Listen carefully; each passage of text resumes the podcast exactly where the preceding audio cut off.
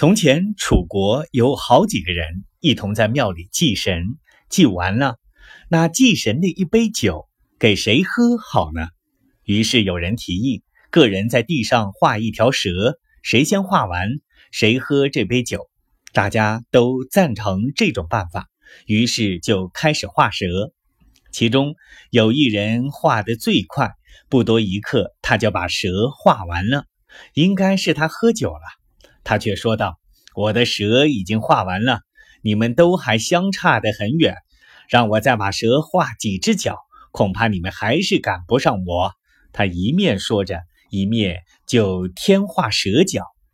在这时候，另一个人已经把蛇画成了，他拿了酒就喝，喝完了才说道：“蛇本来是没有脚的，如今你把它画了脚，那么你所画的就不是蛇了。”就应该给我喝。